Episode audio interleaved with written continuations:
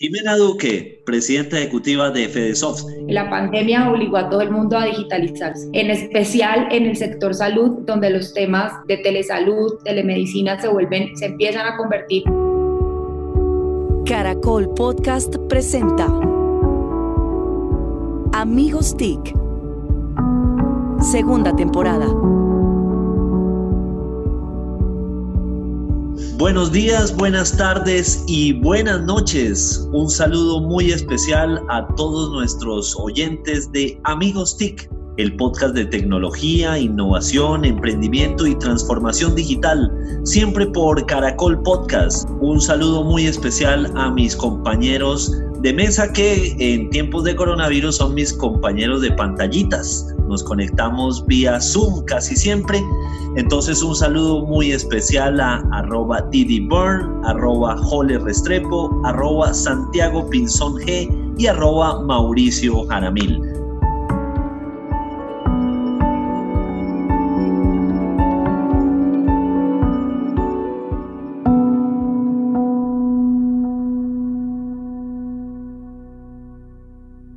Noticia, noticia en desarrollo. La puntualidad de Mauricio Jaramillo eh, llegó después de los anfitriones. Habíamos quedado de reunirnos para grabar esto a las 6 de la mañana, llegó a las 6 y 58. Entonces, un, saludo muy especial, Mauricio. Gracias, gracias eh, por estar. De acuerdo, es de, es de mención de honor porque, tú, porque Víctor está hablando de las pantallitas, está echando pantalla. Mauricio está echando pantalla, pero bien, eso se le vale, se le reconoce. Y yo sí creo que la noticia real de fondo es bebé. Bebetico. Que necesitamos, no sé si nuestra invitada nos puede dar dos segunditos, pero es enorme, esta noticia es disruptiva, es de clase mundial, es de socorro, es de socorro. Por favor, nos explica rápidamente para los oyentes qué es eso, bebé. Pues no explique mucho, no de mucho detalle, por favor. No, no el proceso, sino la noticia. Bueno, sí, sí, para lo otro después un especial. Pero eh, sí, nos complace eh, contarles una muy buena noticia de índole muy personal, pero con nuestros amigos oyentes queremos compartir la felicidad que nos embarga. Eh, Didi Byrne y yo. Para que los que no sabían, nosotros compartimos una sola pantallita. Una sola pantallita, compartimos otras cosas y, y, eso nos lleva a que podemos anunciar que estamos esperando bebé. Y eso nos hace muy felices. Eh, la cuarentena es productiva y... Habemos quienes... Poca pantalla, poca pantalla. Habemos quienes disfrutamos de la cuarentena. Entonces, nada, pues esa es, esa es la noticia. Gracias, Santiago. Pues muchas felicitaciones de todo corazón. Yo sé que todos van a comentar, pero en verdad una maravillosa noticia. Que Dios los bendiga y que les vaya muy bien. Amén. Seremos ticos. ticos. Dándole trámite a nuestro programa, hoy tenemos una invitada muy especial, pero quiero que en honor a, a este hecho histórico de la puntualidad sea el mismo Mauricio Aramillo quien nos ayude y nos cuente quién es nuestra invitada. Eh, muy bien, muchas gracias y felicitaciones por Covíctor, el nuevo nombre de nuestro nuevo bebé, en homenaje eh, pues al padre y a la época histórica en la que fue gestado. Entonces, porque la mamá no hizo nada. Nos no, pero nos gusta la opción del nombre. Lo, lo, está, es una posibilidad real. Nos es mucha gente, pero sigamos. Bueno, Covíctor, Covíctor, bienvenido y bienvenida una invitada muy, muy especial que tenemos hoy. La habíamos querido tener hace un buen tiempo y por fin pudimos tenerla y resulta que es economista y negociadora internacional de la Universidad de ICESI. Es caleña, le gusta eh, ver las madrugadas en el río, en el lago Calima, mejor dicho.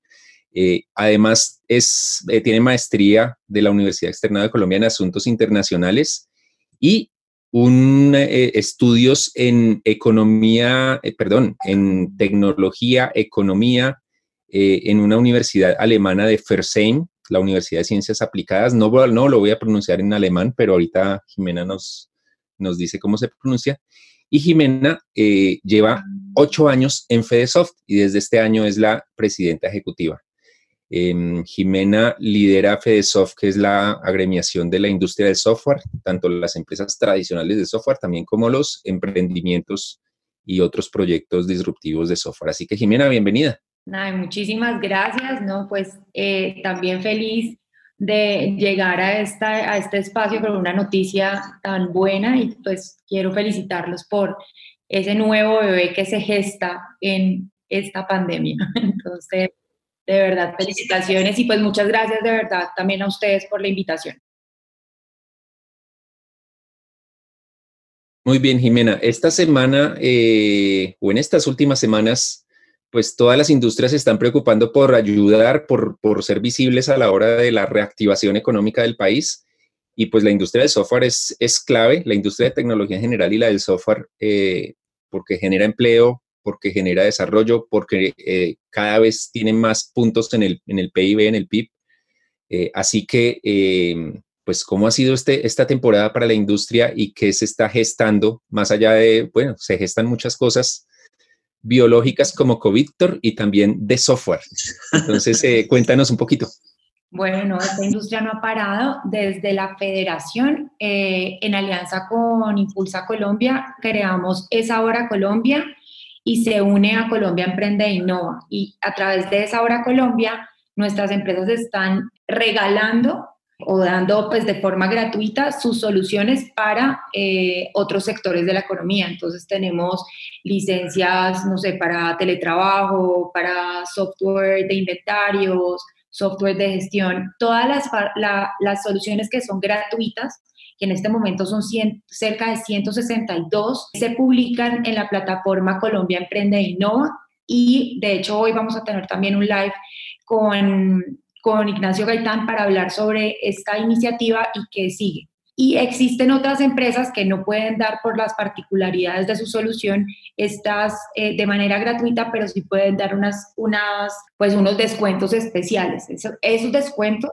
se está montando en la plataforma Software, que es otra plataforma que hemos creado con Colombia Productiva y que lo que busca es unir esa oferta y demanda pues, de tecnologías de la información y también para las empresas de la demanda genera como unos diagnósticos. Ese diagnóstico mide como la madurez digital de las empresas, crea unas recomendaciones y lo hemos unido como a esta campaña de esta hora Colombia. Eso pues como iniciativa de la federación frente a lo que estamos pues en este momento viviendo. Por otro lado, pues sí hemos visto muchas de nuestras empresas trabajando a nivel regional, a nivel nacional, para apoyar algunos procesos. Entonces, tenemos empresas, por ejemplo, como Olimpia IT, que está trabajando en un proyecto con la gobernación de Medellín para no solamente monitorear a las personas que están, que están digamos, con los permisos especiales de, de desplazamiento, pero también ellos tienen un dispositivo que no solamente tiene como control de huella, pero también va a tener el control de, de temperatura de calor. Tenemos una empresa, Health People, en Cali que participó con Corona, Valle Corona, que es la aplicación del Valle para el control y también desplazamiento de las personas que tienen en este momento coronavirus. Cuatro de nuestros empresarios, Aldeamo, Open, Sigo, y se me está quedando una empresa por fuera, pero ahora se las, se las menciono, participaron también activamente con el INS en el mejoramiento de, de Corona fue un grupo grande de empresarios, pero pues esos son los que te puedo mencionar, que son eh, nuestros afiliados. Tenemos un grupo también, APCA Colombia, una empresa en Cali que está en este momento participando en unos eh, respiradores, en un proyecto que creo que está bien con la Universidad del Valle, ya se ha creado como ocho prototipos de respiradores artificiales a través de su tecnología porque ellos tienen las impresoras 3D para hacerlo y pues estos son algunos de los ejemplos. estamos tratando de recoger más información sobre qué están haciendo nuestras empresas puntualmente, pero pues estamos de verdad trabajando juiciosamente y, y de verdad con las ganas de aportar en, este, en esta situación. Jimena, eh, otro aspecto muy importante es eh, la conversación intergremial, la conversación con otras industrias. ¿Cómo han uh, avanzado en ese camino, si lo han hecho? Bueno, sí, sí lo hemos hecho. De hecho, estamos trabajando en este momento también con el Ministerio de Salud. ¿Qué es lo que pasó? Y pues creo que todos lo sentimos y es que la pandemia obligó a todo el mundo a digitalizarse, en especial en el sector salud, donde los temas de telesalud, telemedicina se vuelven, se empiezan a convertir y pues de todos eh, todos los temas que tengan que ver con prevención y también con, con el seguimiento a estos pacientes, pues es muy importante. Entonces, desde el Ministerio de Salud vamos a empezar también a hacer actividades para mostrarles para qué la tecnología, aquí digamos que uno de los retos más grandes es que nosotros podamos ser capaces de contarles para qué sirve y cuál sería como la mejor solución para las IPS.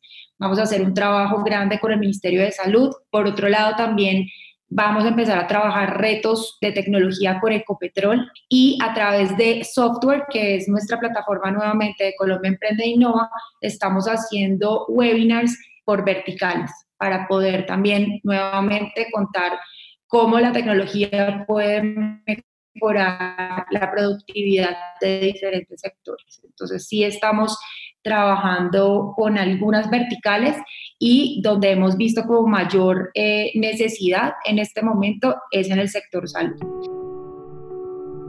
Jimena, es una amarilla ver cómo nos estamos complementando entre gremios. Desde la ANDI, obviamente, tú sabes que venimos haciendo un trabajo en equipo como país y, te felicito por ese liderazgo que estás tomando ahora al tener eh, como una nueva, un nuevo capítulo de FEDESOF que se está generando con, con, esto precisamente que es capacidad de liderazgo femenino.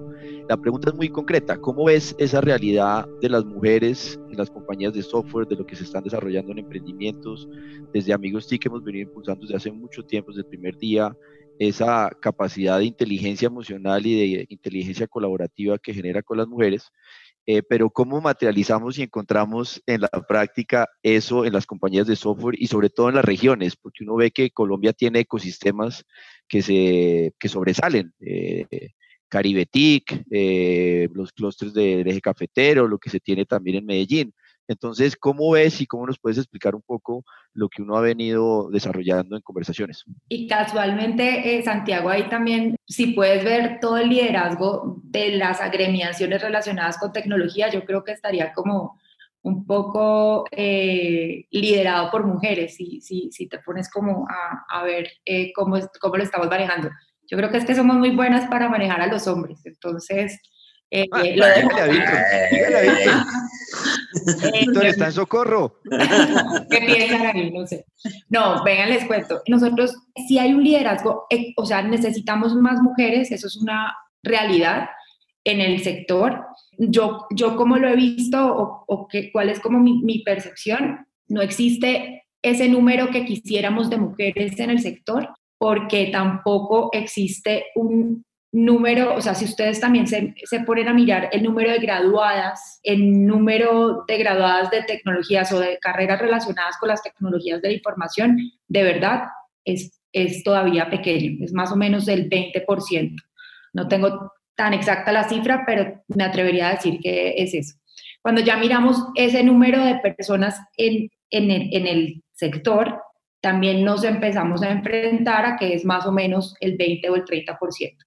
La percepción que yo tengo es que la industria necesita más mujeres, además porque las empresas piden más mujeres. O sea, yo creo que hay una claridad, lo que tú dices, sobre el liderazgo femenino y sobre el aporte que tienen las mujeres en cualquier industria donde la industria de tecnología pues no, no es ajena. Tengo, eh, conozco empresarios que hacen campañas para tener más mujeres y motivan a sus propias, digamos que a las, a las personas que trabajan con ellos, a que les lleven más mujeres capacitadas y les gustaría tener como números paritarios. Pero desafortunadamente esta, esta carrera se ha pensado que o, el imaginario es que es una carrera de hombres y eso lo vemos reflejado pues en la realidad tanto de las personas que se gradúan como de las personas que después eh, pues responden a este tipo de, de iniciativas. Me voy a robar el turno de la pregunta y perdón que te interrumpa. Este justamente no debería ser el sector que promueva justamente estas nuevas prácticas educativas y nuevas prácticas de certificaciones. O sea, se supone que somos lo más avanzado que hay en este momento y seguimos esperando titulaciones formales como que si no tuviéramos otras herramientas más especializadas para llegar al donde queremos llegar? Y te voy a decir, te voy a dar una razón. Cuando nosotros hacemos, es, es verdad, cuando nosotros hacemos el, el análisis de los perfiles o, de la gente que, se, que, se, que, que las empresas tienen, los perfiles son profesionales. Y la razón por la cual los perfiles son profesionales son por las habilidades blandas. Todavía hay mucha queja sobre las capacidades que tienen las personas eh, en técnicos. Voy a hablar ahora de, los, de lo que me estás diciendo de estos blended, o sea, de toda la, la formación no formal, o sea, de todas estas plataformas, pero las empresas sí consideran que la formación, digamos que universitaria, da unas capacidades blandas que no la alcanzan a tener los técnicos y tecnólogos. Eso es un problema de educación que tenemos que seguir trabajando, por supuesto. Creo que es un problema de mentalidad y de que seguimos pensando dentro de la caja de forma tradicional cosas que deberíamos estar mm. intentando resolver de manera diferente. Exacto. Por eso lo otro que te iba a contar es que las plataformas también se vuelven una herramienta muy interesante, pero se vuelven una herramienta muy interesante para los temas de eh, actualización para eso sí es que lo usan en la mayoría de las veces nuestros empresarios. Entonces, plataformas como Coursera, como Platzi, están siendo utilizadas con muchísima frecuencia, en especial para la, la, formación para el trabajo y para responder como a esas necesidades puntuales y a esa actualización que obviamente la, la, educación formal no nos da. Ahora con esta, esta revolución, este cambio, creería que las cosas van a cambiar. Tienen que cambiar. Primero, hablando de mujeres, yo creo que es bueno eh, hacerle un reconocimiento a Paola Restrepo, que por mucho tiempo estuvo en FESOF, hizo un gran trabajo. Eh, qué bueno que Jimena que toma ahora ese, ese liderazgo y después de haber trabajado como tanto tiempo con Paola, siempre quisimos tener a Paola acá, siempre se nos cruzaban las, las agendas y qué bueno tenerte aquí, Jimena, y realmente fue una muy buena noticia saber que vos continuabas con ese buen trabajo que habían cosechado por mucho tiempo. Eh, ahora, el, eh, en, cuanto, en cuanto a las necesidades, digamos, de, de talento humano, ahí haría como dos, dos, preguntas. Una es que, claro, nos centramos en el tema, el tema de mujer, que es, que es importante, pero en general esta industria siempre ha levantado la mano y, y ha dicho, necesito más gente preparada, eh, lo que se vuelve una gran noticia cuando eh, por temas de pandemia, pues lo que estamos oyendo en el resto de sectores es que eh, hay desempleo, que, la, que están saliendo de, de, de puestos de trabajo y todo eso. Entonces, Quisiera saber qué está haciendo FEDESOFT para, eh, digamos, desarrollar ese, ese, talento humano y si, y si, todavía sienten que hay brecha. O sea, y, y eso está muy conectado con eh, la mayoría de sectores están diciendo, vamos mal, eh, y, y, es obvio, pues los comercios están cerrados y tal, pero yo he hablado con muchas personas del sector de tecnología y dicen, pues nosotros afortunadamente o estamos estables o incluso estamos creciendo, caso de las empresas de ciberseguridad.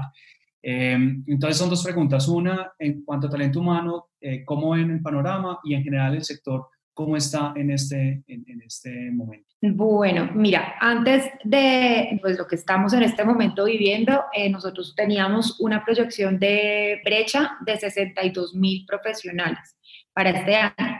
Hicimos un ejercicio pequeño, yo creo que hace unas dos semanas. Yo creo que es un ejercicio que todavía hay que madurar porque qué es lo que pasó, o sea, cómo ha cambiado. Nosotros cuando, cuando todo esto empezó, obviamente todos los sectores se, se pararon y pararon porque tenían que cuidar su caja porque, por muchísimas necesidades.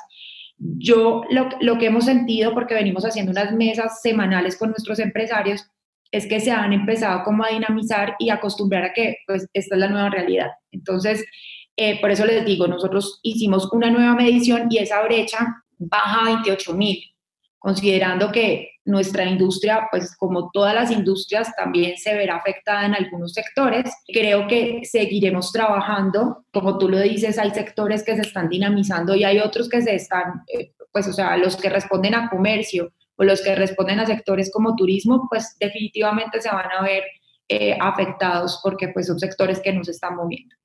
Volvimos a medir la brecha, como te digo, ahora es de 28 mil. Eso quiere decir que todavía existe, que nuestras empresas siguen buscando personas. Casualmente, parte de las estrategias que hicimos fue eh, pedirle a nuestros empresarios que estaban, si estaban eh, teniendo que salir de su talento, que nos pasaran esas hojas de vida para tener como una bolsa de hojas de vida que de pronto el sector pudiera, pudiera revisar, o sea, esas empresas que sí estén necesitando lo pudieran tomar y así pues no tener como dificultades en, en, talento. Recibimos dos, entonces pues para contarles que el efecto o, lo que percibimos es que la gente no está en este momento despidiendo eh, masivamente a, a, su personal, o sea, que lo está necesitando. Y por otro lado, pues sí, en este momento todavía vemos empresas que están buscando talento. Entonces, la brecha existe y también es una oportunidad para que, y, me uno a, a, lo que dice Denise, y es que para las personas que en este momento estén buscando eh, opciones de entrenamiento, pues que busquen a la industria como una opción porque todavía estamos necesitando y estamos empleando gente. Eh, yo creo que esto va a cambiar, el, o sea, el panorama de hace un mes no es el mismo de hoy y no será el mismo de dentro de dos meses. Entonces, pues estaremos muy atentos porque nuevamente, pues yo creo que la, la pandemia le ha abierto también una oportunidad gigante a esta industria y tenemos que aprovecharla. Muy de acuerdo. Mauricio. Bueno, eh, pobrecito, déjenlo hablar, que está con unas ganas, está dicho que se come el micrófono. Está que se habla. Está con sus cinco preguntas ahí hace rato. Jimena, prepárate para 1A, 1B, 2A, 2B. Ojo con lo que viene, ojo con esto. No, no, no, sencilla. Eh, hay muchas iniciativas eh, y ahí quería yo, cuando hablaron de las mujeres, contar que yo he estado en las oficinas de FEDESOFT desde los tiempos de Paola y eso da miedo, da miedo cuando un hombre llega allá porque son muchas mujeres, creo que, creo que solo, siempre ha habido solo un hombre eh, como empleado de tiempo completo en FEDESOFT, entonces cuando me ve pues se solidariza y todo eso porque, o me solidarizo yo con él, no sé cómo es la cosa, es un peligro y Jimena no quiere cambiar las cosas por lo visto. Eh, pero bueno, Jimena, poniéndonos serios y con mi pregunta 1A. 1A. Eh, ¿Qué tal? El gobierno, pues a todo el mundo en el planeta le tomó por, lo tomó por sorpresa esta, esta pandemia eh, y pues estamos todos en el mundo tratando de adaptarnos, de hacer iniciativas y el gobierno colombiano pues ha, ha emprendido muchas cosas. Ustedes están haciendo cosas con Impulsa, ya venían eh, otras iniciativas. Eh, ¿Cómo se puede articular todo eso? Porque a veces son tantas iniciativas que como que el, el, que el que puede ser cliente de software no sabe si va a software, si va a Impulsa, si va a fedesoft.org. No, yo creo que ahí, Mauro, lo que tenemos que hacer y lo que estamos tratando de hacer es, es ser visibles. O sea, tú tienes razón y es aquí hay un montón de oferta y de, y de software nacional de muchísimo talento y de muchísima calidad. Y lo que estamos tratando de hacer a, través de todas estas iniciativas, que nuevamente sí, tienes toda la razón, a veces la gente se, enloquece un poco con estas iniciativas, es, es poder concentrarlo y para eso están estas dos plataformas y, y, te lo resumo así y nosotros desde PDSoft pues queremos como visibilizar la oferta a través de estas dos iniciativas. Ahora bien, para quien consume tecnología, de pronto sí hay que entregarles otras herramientas. Y por eso es que estamos haciendo, como te estaba contando, el, webinar. Los webinars que estamos tratando de hacer por verticales, por sectores, que de hecho nos hemos unido también en iniciativas de gobierno, porque lo que buscamos es también eh, ser un poquito más fuertes y, hacer un eco, un eco mayor. ¿Cómo consolidar la, la oferta? No creo que sea tan fácil de verdad. Nosotros, como te digo, desde la federación pues hemos tratado de, de, dar un mensaje, de generar estrategias, de generar, generar eh, campañas. Eh, vieron por ahí esta semana la campaña de la clave del software y pues saber que a través de FedeSoft sí van a encontrar una, pues, una información eh, clara sobre qué, software, por lo menos de nuestros afiliados, hay disponibles y a través de estas otras dos iniciativas se encontrará software que no solamente responde a nuestras empresas afiliadas, sino al ecosistema en general. Yo, yo ahí meto la cucharada porque creo que es muy valioso, algo muy práctico, qué pena, y es que Colombia se ha vuelto también un referente eh, multilatino. O sea, hay compañías colombianas que están haciendo negocios en México, que están aprovechando Alianza Pacífico, compartimos afiliados eh, con FedeSoft desde la Andy, hay toda esta generación de Andy del futuro, esos emprendimientos también, y ese es el gran reto. Si uno es bueno en un ecosistema digital en Colombia, debe ser bueno como ecosistema digital para competir en el mundo. Y de ahí es donde están estas fortalezas en la era digital y es, no puede haber ficciones o digamos eh, capacidades locales, sino son capacidades locales para atender el mundo. Y uno ve que de, lo que conoce entre empresarios colombianos en FEDESOF, en la ANDI, en, eh, que están en CCIT, en otros, es que detrás de esto el talento colombiano es de clase mundial. En los últimos días, varias posiciones en compañías multinacionales y compañías colombianas que están afuera son colombianos los que están liderando y dando esa capacidad inclusive sobre construyendo también otras generaciones, porque uno sabe que personas fueron los gestores, por decirlo así, del origen de FedeSoft en, en, regiones y ahora están pasando la antorcha. Eh, la Milenia, Jimena y yo, pues somos representantes de una nueva generación gremial sobre esto. Así es, así es, Y los otros que están viendo detrás de nosotros eh, también es otra generación. Creo que eso es importante mencionarlo porque Colombia tiene muy buenas capacidades en ese sentido. Por Jimena, sí. Afortunadamente, aclaré, la, la, la millennial Jimena y yo. Sí. No, sí, no dijo que para millennial. Tiene buenísimas. Les quiero contar también con ProColombia. Esta semana estuvimos hablando con 35 eh, oficinas en el mundo, porque creemos que también esta es una oportunidad para, para internacionalizarnos más, o sea, para mostrar y para poder vender afuera. ¿Por qué? Porque ya no hay barreras en este momento eh, pues no nos podemos conectar, no nos podemos, eh, no podemos eh, tomar un avión y, e irnos para, no sé, para la India, no lo podemos hacer. Así que los negocios van a ser muchísimo más fáciles y nos vamos a poder acercar mucho más a través de estas plataformas. Entonces tuvimos una reunión con 35 oficinas, un poco con el propósito de mostrarles a ellos qué hay en Colombia en temas de, software, de, tecnologías de la información, también porque ellos atienden varios sectores, entonces tenemos que llamarles la atención de qué hay acá y por qué somos buenos y qué podemos vender. Entonces, esa es otra iniciativa que creo que va muy de la mano de lo que dice Santiago. Talento hay, tenemos casos de éxito de empresas que incluso están en Europa, en África, eh, vendiendo sus soluciones entonces, pues nada, aquí soluciones nacionales también es lo que hay.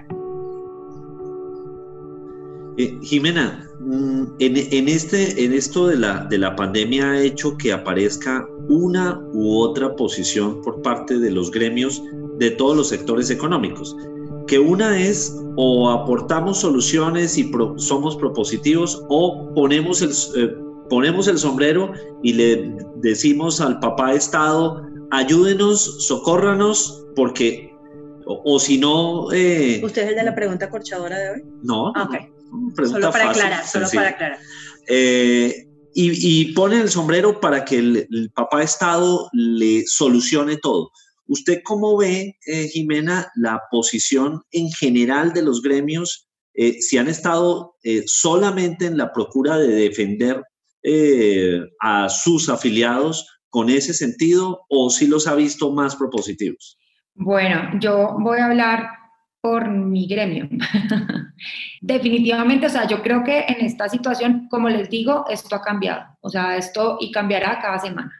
Entonces, yo he visto, obviamente, hay sectores que se ven muy, muy, muy afectados y nuevamente voy a ir al sector comercio, restaurantes, bares, turismo, pues que creería que están en una situación más de alerta y de decir al gobierno, ustedes no cerraron las puertas, obviamente por una situación de fuerza mayor, pero pues también tienen que generar ayudas. Nosotros como, como sector también estamos compuestos en un 80% de MIPIMES, que tienen las mismas situaciones y las mismas debilidades de flujo de caja de, de cualquier otra MIPIME en este país. ¿Qué hemos hecho nosotros? Hemos dividido un poco como la situación de nuestras empresas. Como les decía, sí tenemos empresas que se van a ver golpeadas y otras que no tanto, pero hemos tratado de ser un poco más propositivos. Entonces, frente a esta eh, situación, nuevamente les cuento, cada semana nos reunimos con nuestros empresarios y empezamos la primera semana, obviamente un poco, como lo estás diciendo, papá Estado, entre comillas, ayúdennos, Hicimos una lista de cuáles eran las principales necesidades del sector, pero esa lista la empezamos a trabajar un poco apropiándola desde la federación.